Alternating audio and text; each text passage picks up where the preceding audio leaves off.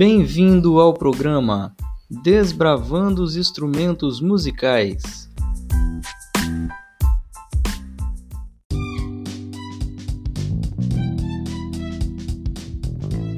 Olá pessoal, tudo bem?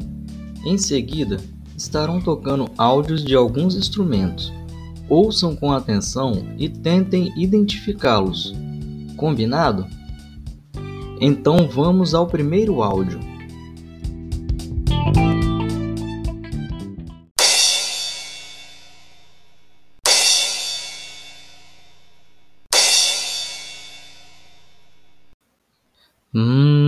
Acho que você identificou esse som, hein?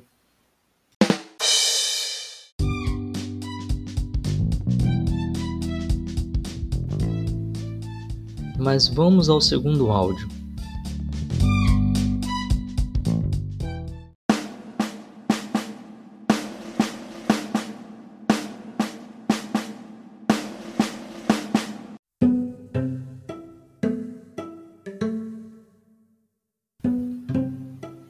Você reconheceu os instrumentos que acabaram de tocar? Não? Vou dar uma dica, hein? São instrumentos que, quando tocados separados por mais de uma pessoa, formam um grupo de percussão. E quando tocados juntos, com a soma de mais alguns outros componentes, compõem um único instrumento. E aí? Conseguiu desvendar o mistério? Se sim, meus parabéns, já é meio caminho andado. Se não, tenha calma, não se desespere, não perca seus cabelos e muito menos a sua cabeça.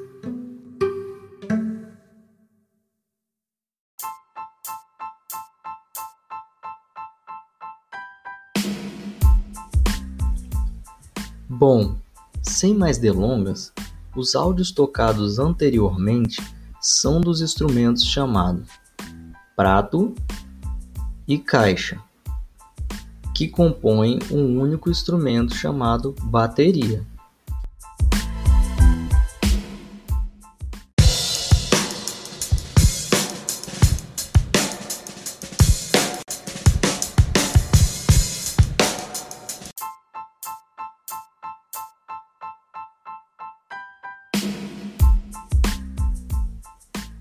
Hoje vamos conhecer um pouco sobre a bateria. E para esclarecer algumas de nossas dúvidas, temos um convidado muito especial, o professor Eric Carvalho.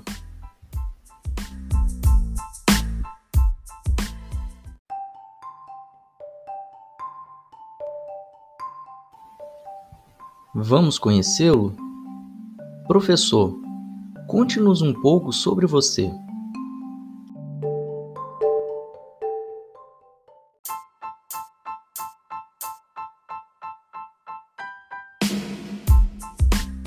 Meu nome é Eric Carvalho, sou músico profissional há 30 anos, atuando como professor de bateria, percussão, educador musical, produtor musical. Minha formação acadêmica é na área de percussão e bateria, né?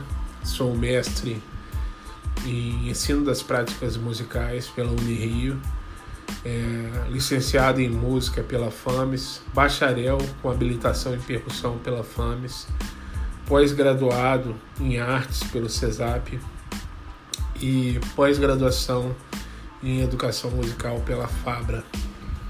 Tenho dois livros publicados é, na área de rítmica e percussão, que são A Rítmica do Brasil, 2013, pela FAMES, é, Rítmica Brasileira, Percussão Instrumental e Corporal, é, e a Rítmica do Brasil, segunda edição, foi lançada esse ano.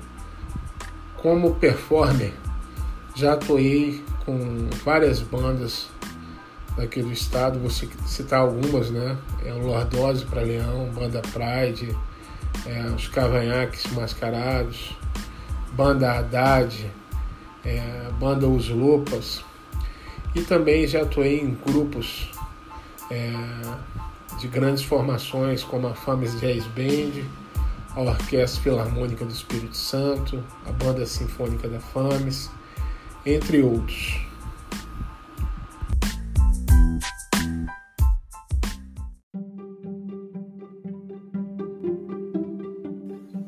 Bom, agora que conhecemos o professor Eric, vamos às perguntas?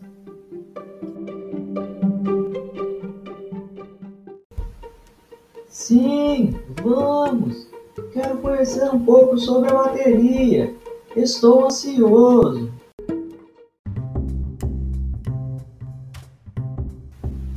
Ok, ok. Então, vamos acabar logo com essa ansiedade.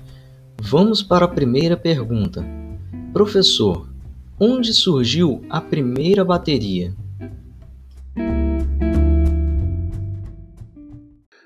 A primeira bateria surgiu nos Estados Unidos.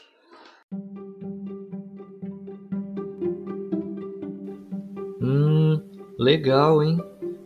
E de que forma a primeira bateria surgiu?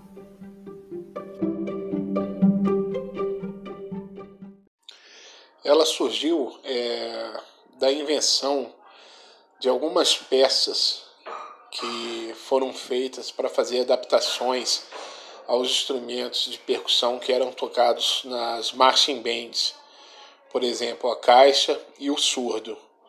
É, na, no caso da caixa, teve uma invenção chamada estante de caixa, e no caso do surdo, que virou o bumbo, né, ele passou a ser tocado no chão e teve uma invenção chamada de pedal de bombo.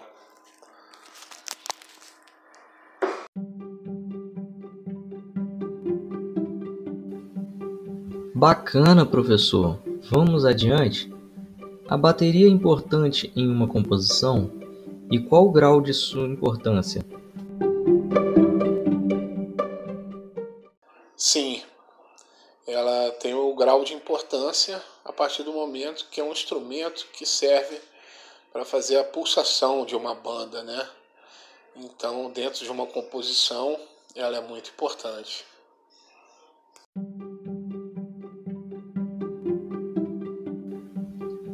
Muito interessante.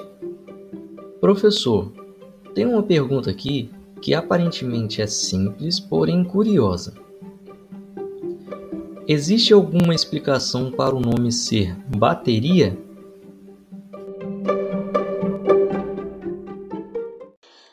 É, existe uma explicação, né? O nome bateria é traduzido para o português, né? Como a bateria foi a invenção dos americanos, o nome original é drum set, né, que é um set de tambores, porque são vários instrumentos de percussão que juntos formam esse set. Por isso se chama bateria ou drum set.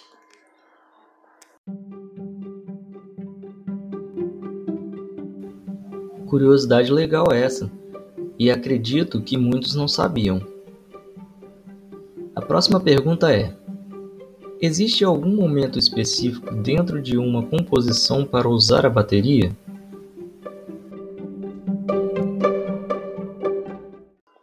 Não existe. Depende de cada compositor de como que ele vai pensar é, na bateria dentro da sua composição.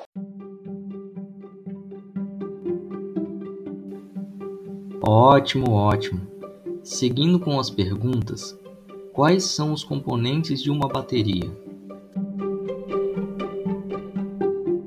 Componentes de uma bateria é, simples, que a gente chama de standard, são é, bumbo, caixa, tom-tom, surdo, hi-hat, prato de condução e prato de ataque.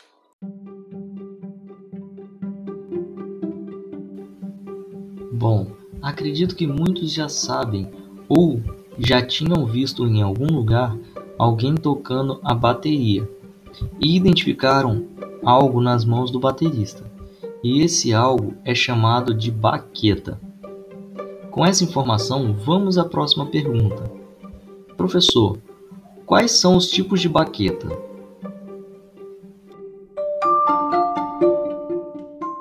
As baquetas são dos mais variados tipos, né? De madeiras, de diferentes tamanhos, diferentes espessuras, diferentes pontas, né? Também tem uma é, baqueta de, de acrílico, tem baqueta com ponta de, de acrílico também, né, de plástico e com ponta de madeira. Tem baquetas chamadas de vassourinhas, né, ou broches, né, como os americanos falam. É, rod sticks são baquetas com pequenas varetinhas de bambu e baquetas de feltro. Essas são as mais comuns, né, chamadas de mallets. Excelente. Vamos prosseguir em conhecer qual a função da bateria em uma orquestra e na band.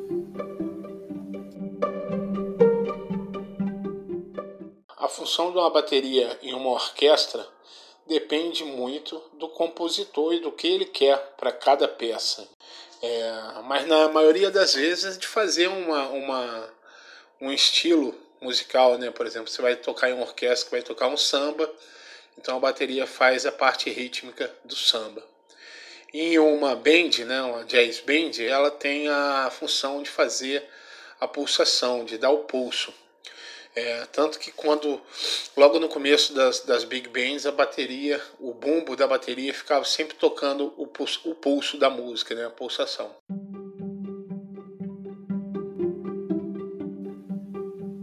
Ótimo. Vamos à nossa penúltima pergunta do programa. Quais as perspectivas de ensino da bateria no curso superior?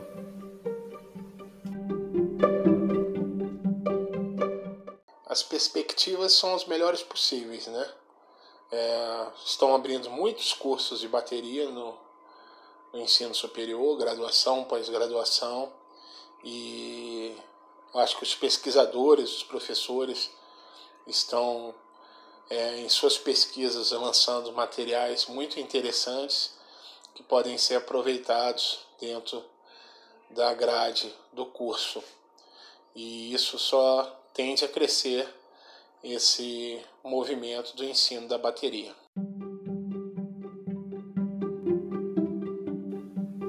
Ah, legal! Agora, vamos para a última pergunta para finalizarmos nosso programa de hoje.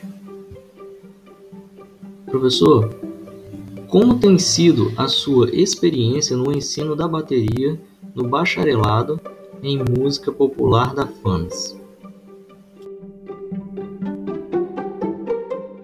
Experiência que eu estou tendo é a melhor possível. Eu acho que tudo é um aprendizado. Como é um curso novo, então a gente vai aprendendo com a prática. Mas é uma coisa que se exige muita pesquisa, muita dedicação e também compreensão em saber buscar o que é melhor para cada aluno dentro das limitações de cada um. Né? Eu acho que assim o curso tem muito a crescer.